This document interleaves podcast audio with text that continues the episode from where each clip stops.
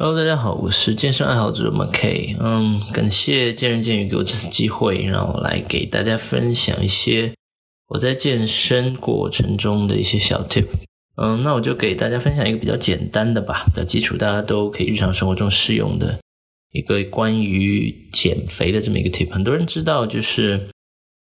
喝黑咖啡，比方说餐后喝黑咖啡，或者早上喝黑咖啡。对于呃燃脂是有帮助的，没有错，就是因为咖啡因嘛，可以帮助我们加速呃身体的基础代谢率。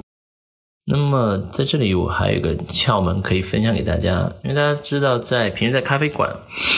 买完咖啡之后，会有一些小的瓶瓶罐罐在那边，里面有可能呃巧克力粉啊，或一些可能中糖啊，可以给大家加到咖啡里面。